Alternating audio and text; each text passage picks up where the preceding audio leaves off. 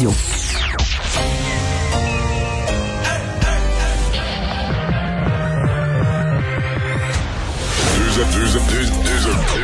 Deux, animateurs cohérents, deux visions différentes. Une seule émission, pas comme les autres. Mario Dumont et Vincent Dessureau. Cube, Cube Radio. Bonjour tout le monde, bienvenue à l'émission 2 décembre. C'est euh, le mois de décembre, c'est le mois de Noël, mais on a un peu l'impression cette année que le Grinch peut prendre congé, euh, Vincent. Oui, ça c'est vrai. Le, le, Grinch n'avait pas besoin de s'en mêler. Non, parce que effectivement, aujourd'hui, c'est une moins bonne journée. Euh, je pense. En fait, pour l'Amérique du Nord en général, euh, au niveau des, de la COVID-19, on voit au Québec, c'est c'est très élevé, le 1514 43 décès. C'est le sommet, non? C'est le sommet, oui, le plus le plus haut qu'on qu'on a connu. En Ontario, c'est très élevé aussi, le 1723, 35 décès. Et on peut s'attendre aujourd'hui à ce qu'aux États-Unis, ce soit très difficile. On comprend que c'est au niveau des journée Peut-être une. Il y a déjà plus de 2000 morts. Là. Il reste, il annoncé aujourd'hui, il reste encore plusieurs États dans le Texas où c'est souvent 100, 200 décès. Euh, et euh, on comprend qu'il y a peut-être des décès qui n'avaient pas été annoncés là en raison de, de Thanksgiving et qui tardent à arriver. Il y aura peut-être un peu d'explication là-dessus, mais on s'attend à ce qu'aujourd'hui les États-Unis franchissent le cap des 100 000 personnes euh, hospitalisées. Il y a à peine trois semaines, on était à autour de 60 000. Donc ça monte très vite là-bas aux États-Unis. Alors vivement le vaccin. Là, par contre, il y aura des meilleures nouvelles. Je t'en fais part. pas nécessairement pour nous les bonnes nouvelles, mais bon, il y en aura quand même. On va aller rejoindre l'équipe de 100% Nouvelles et Paul Larocque. 15h30, c'est le moment de joindre Mario Dumont en direct euh, dans son studio de Cube Radio. Salut Mario, salutations euh, à, tes Bonjour. Mario, euh, la nouvelle est tombée, je t'écoutais en direct pendant ton émission à, LCN, ce, jugement de la juge Joël Roy. On va se le dire, un autre jugement dévastateur contre l'UPAC. Oui, tout à fait. Et en même temps, on se demande est-ce que ça vaut la peine là, de mettons je pourrais te faire là, une diatribe pour taper sur l'UPAC et on comprend qu'il y a eu une dure période à l'UPAC et que l'actuelle administration paye pour ça. On va aller retrouver euh, Superman Mario euh, Yves Poirier, là, qui était au palais de justice au moment où le, jugement de, la juge Joël Roy a été euh, publié. Yves, je le disais, c'est un jugement dévastateur. La juge parle même de, et là je le cite, d'un comportement grave de l'État. Elle parle de l'UPAC qui met en cause l'intégrité du système de justice. Yves, ça a provoqué la fin des procédures d'un autre procès consécutif aux enquêtes de l'UPAC. Oui, je te fais rapidement une chronologie des événements. Paul, on se souvient tous de Frank Zampino. Il quittait la vie politique en 2008, la tête bien haute, euh, le sentiment du devoir accompli, d'avoir mis de l'ordre à Montréal, dans la maison, à l'hôtel de ville. Ensuite, 2013, l'hôtel de ville est perquisitionné par l'UPAC. Autre coup de tonnerre dans le monde municipal, c'est en 2017, où justement Frank Zampino, l'ancien numéro 2 à l'hôtel de ville, était arrêté. Il y avait également eu l'arrestation notamment euh, de Robert Marcil, qui était l'ancien directeur des travaux publics, et de Bernard Poulain, euh, un ex, donc, Paul, euh, d'une firme d'ingénierie conseil. Je dirais, à part Yves Théberge, là, un ancien de Cima Plus qui a été condamné à la prison à domicile, il n'y a personne, Paul, qui s'est retrouvé condamné dans cette histoire. Euh, Zampino, l'an passé, il a eu l'arrêt de procédure, justement, parce qu'il y avait eu euh, entrave à ses droits constitutionnels, parce qu'on avait fait de l'écoute, de conversation entre lui et son avocate. Et pour les mêmes raisons, Paul, aujourd'hui, justement, la juge et le tribunal est très cinglant à l'égard, justement, du travail des policiers des enquêteurs de l'UPAC dans cette affaire, Paul. On a écouté des conversations. C'était illégal, nous a justement dit l'avocat de Bernard Poulain. Vous allez l'entendre, mais juste avant, la réaction de l'UPAC. On prend acte du jugement de la, juge Roy aujourd'hui, certainement, mais ce qu'il faut comprendre quand on parle d'écoute électronique, c'est que l'écoute électronique, elle est euh, demandée, oui, par l'UPAC, mais euh, elle est réalisée et analysée par la Sûreté du Québec, par le module d'écoute électronique. Donc, l'UPAC se retrouve tributaire de ce qu'elle demande à la Sûreté du Québec. On sait aussi que le jugement euh, concernant Frank Zampino a été porté en appel, donc on va suivre les procédures. C'est la base du système de justice entre un, citoyen et l'État qui a toutes sortes de moyens d'enquête. Il faut que le citoyen puisse se défendre et la seule façon qu'il peut se défendre, c'est en parlant de façon secrète et confidentielle avec son avocat. Sans ça, le système n'est pas égal.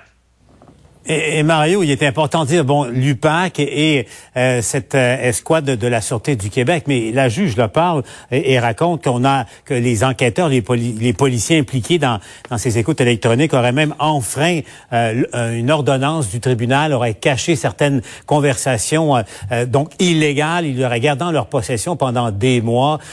donc, en fait, c'est un ensemble de facteurs, encore une fois, Mario, qui nous ramène à, à la même chose. L'UPAC, en tout cas l'ancienne, tu le disais, l'ancienne administration de l'UPAC, euh, c'est incroyable. On fait la liste, là, la liste des enquêtes qu'on finit en queue de poisson. Pensons à Nathalie Normando, Marc-Yvan Côté plus, plus récemment, Frank Zampino, les, cinq co-accusés euh, aujourd'hui qui sont, qui sont libérés. Mais on peut continuer, il faut bourg contre cœur, etc., etc., etc. Mario, ça ça s'additionne. On comprend qu'il y a eu des gros changements à, à l'UPAC, mais avais-tu idée à quel point euh, euh, l'unité euh, l'UPAC là était était gérée à, ce point mal hmm. comme ça. Ouais, géré mal. Hein? C'est, ça veut pas dire que sur le fond, de, les enquêtes qu'on vient de nommer où il y aura jamais de condamnation, ça veut pas dire que sur le fond, euh, l'UPAC avait pas trouvé euh, des choses qui méritaient d'aller à procès, là, de, des, des actions faites contre une ville euh, sur, sur l'argent, etc. Ça veut, pas dire, ça veut dire que dans le cours de son enquête, dans le cadre de son enquête, l'UPAC, les policiers se sont crus tout permis en termes d'écoute, jusqu'à écouter une personne et son avocat, etc. Donc, on était, on est devenu en cours de route trop cow-boy. est-ce que, est-ce que, tu sais, il y a un point, là, après que l'UPAC eut fait les arrestations, parce que là, on remonte dans le temps, hein, après que l'UPAC eut fait les arrestations, sur, euh, euh, le, par exemple, à Laval, avec le maire de Laval et une trentaine de co-accusés, trente quelques co-accusés. Est-ce qu'on s'est, comment dire, est-ce qu'on s'est vu au-dessus de la mêlée? Est-ce qu'on s'est cru? Est-ce qu'à un certain point, puis, bon, dans le cas, par exemple, de Montréal, on disait, on avait eu la commission Charbonneau, on avait dit un chum, c'est un chum, puis monsieur 3 Tu sais, il y avait eu tellement de caricatures. Est-ce que ces gens-là ont oublié que devant le tribunal, il n'y a pas de caricature? Tu veux faire condamner un ex-élu municipal, une personnalité d'affaires, tu veux faire condamner quelqu'un pour des crimes graves qui va faire de la prison faut que tu aies de la preuve. C'est un peu comme euh, c'est un peu comme les avocats de Donald Trump. Le président a beau crier Ah, c'est carré, il y a de la fraude, il y a de la fraude. Tu te présentes devant le tribunal, faut que tu arrives. Il faut t'arriver avec de la preuve, faut t'arriver avec des éléments. Alors, est-ce que l'UPAC a pensé que ça allait devenir évident, là, que c'était tellement tellement grotesque, tellement gros, il y a eu de la corruption, puis l'UPAC sont les héros, puis les autres sont les méchants, qu'on a oublié que c'est pas de même ça marche. Devant la justice, les la défense et la poursuite sont égaux, et le devoir de la poursuite, le devoir des policiers, c'est d'amener euh, au procureur de la couronne des éléments de preuve qui ont été bien obtenus selon les règles euh, de l'art. Euh, mais c'est sûr que pour l'actuel patron de, l'UPAC, c'est ça doit il doit avoir hâte que ça finisse, il doit avoir hâte qu'on en finisse de régler les dossiers du, passé parce qu'à chaque fois c'est le nom de l'UPAC qui passe au tordeur. Puis reste l'enquête mâchurée toujours pas de nouvelles, silence radio. Euh, L'affaire Guy Wallet et les, conséquences que, que, ça a eu, c'est loin d'être fini euh, de ce côté-là. On va s'en reparler, Mario. Euh, L'autre nouvelle du jour, bien sûr. Écoute, désolé de te rappeler que toi qui aimes tellement magasiner, tellement le, magasinage, ça va devenir un petit peu compliqué. Oui, oui, Écoute, tu vas amener ton ruban à mesurer là, pour être sûr qu'il y a, y a juste une personne euh, dans 20 mètres carrés, parce que c'est ça qu'on va faire. Au fond, on va appliquer la règle de manière plus rigoureuse pour ceux qui joignent à nous, effectivement. Et euh, on promet qu'il y aura davantage de, patrouilles pour s'assurer qu'on va respecter ces, règles-là. Mario, euh, j'avais Michel Leblanc en entrevue de la Chambre de commerce et tu sais quoi, il était, somme toute, content. il y a bien des commerçants, tous, mais bien des commerçants qui, au fond, se disent, ouf, on évite la fermeture complète, on évite ce qui se passe à, Toronto. Puis bon, mais ça sera pas simple de se rendre dans les magasins maintenant. Non, euh, euh, les centres commerciaux, mettons en fin de semaine, puis l'autre là, euh, ouf. est-ce qu'on, est-ce que quelqu'un est vraiment prêt, par exemple, à faire la, la, file une heure, deux heures, trois heures dans le stationnement d'un centre commercial si jamais il pleut, parce qu'on risque d'avoir ça. À partir du moment où on limite, non Mario, pas. Mario, c'est ton genre, toi. Hein? Toi, toi, t'hésites pas une seconde. j'adore, j'adore magasiner, puis j'adore les files d'attente. Fait que les deux, les deux ensemble, c'est mon, c'est mon summum. non, c'est, moi, c'est ce qui me préoccupe. Dans le fond, je, je pensais que c'était plus ou moins applicable. Après avoir parlé ce matin en ondes avec le porte-parole du commerce canadien du commerce de détail, il dit non, vous seriez surpris que les centres commerciaux ont l'équipement, ont des compteurs pour savoir qui rentre, qui sort. Donc ça semble gérable. Euh, l'autre question, donc si c'est gérable, parce que beaucoup de citoyens, puis j'en ai eu dans mon entourage, qui sont allés dans les centres commerciaux et ils en sont revenus un peu abasourdis. Ils en sont revenus un peu étonnés. De, OK, on vit présentement, là, pas de restaurant, pas de ceci, pas de loisirs, pas de cinéma. Là, tout à coup, tu arrives au centre d'achat, oups, il y a comme une planète parallèle.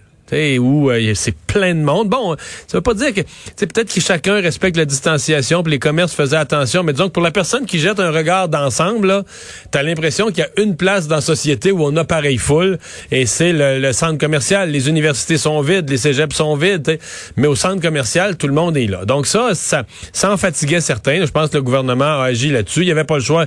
Il était mieux d'agir tôt, parce que plus on allait approcher de Noël, plus les gens allaient entasser, et là, on parle pas du Boxing Day le lendemain.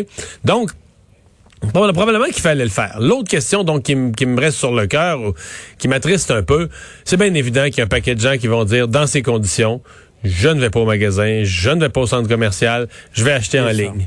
Et là, en achetant en ligne, on a d'excellents sites québécois. En fait, plein, plein des commerces que vous seriez allé encourager ont un site en ligne transactionnel. Ils vendent au même prix. Dans certains cas, ils livrent, c'est bien pratique. Ça arrive chez vous sur ton balcon trois jours après.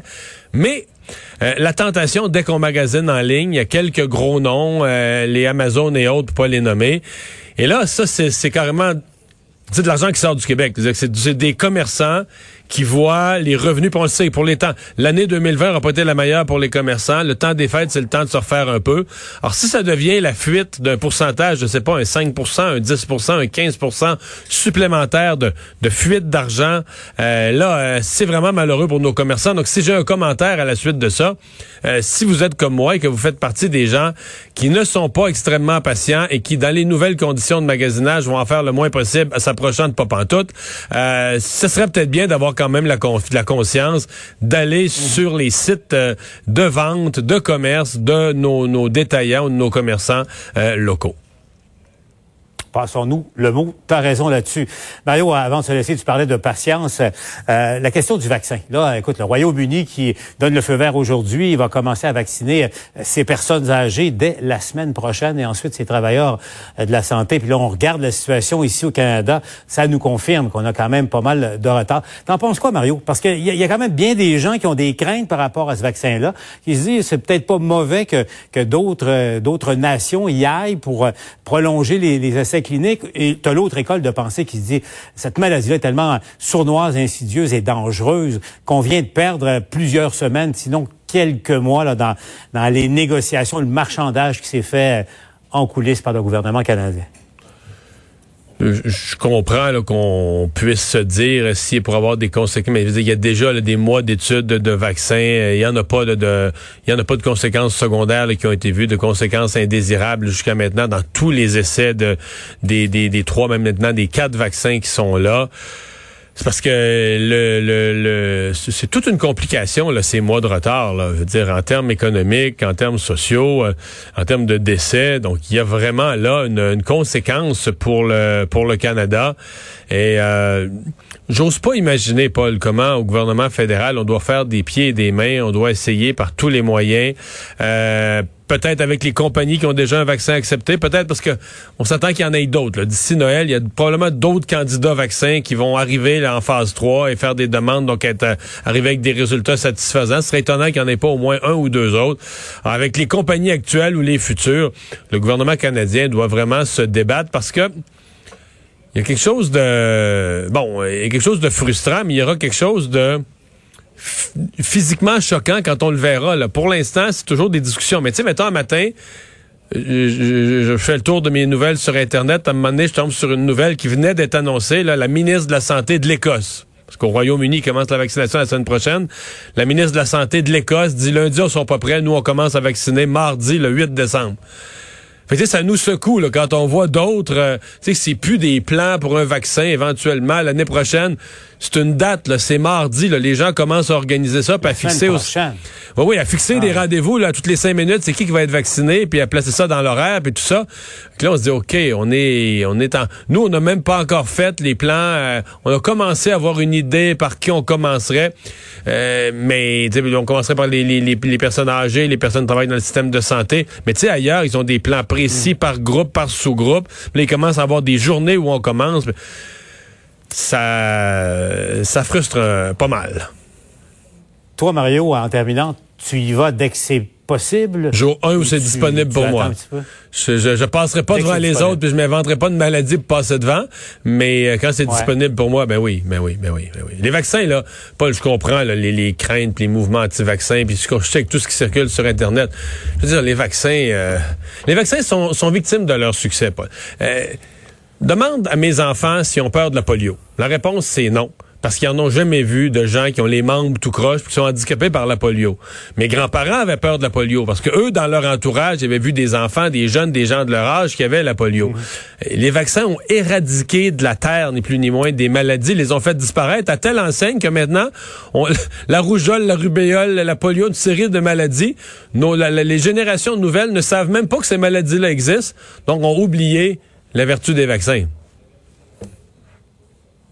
C'est vrai, hein? On a, Ben. il y a une génération, on avait peur des maladies. Maintenant, on a, On a peur des de- vaccins. de- qui, qui empêche ou qui bloque euh, la propagation de la maladie quand même. hein. Merci, Mario. Au revoir.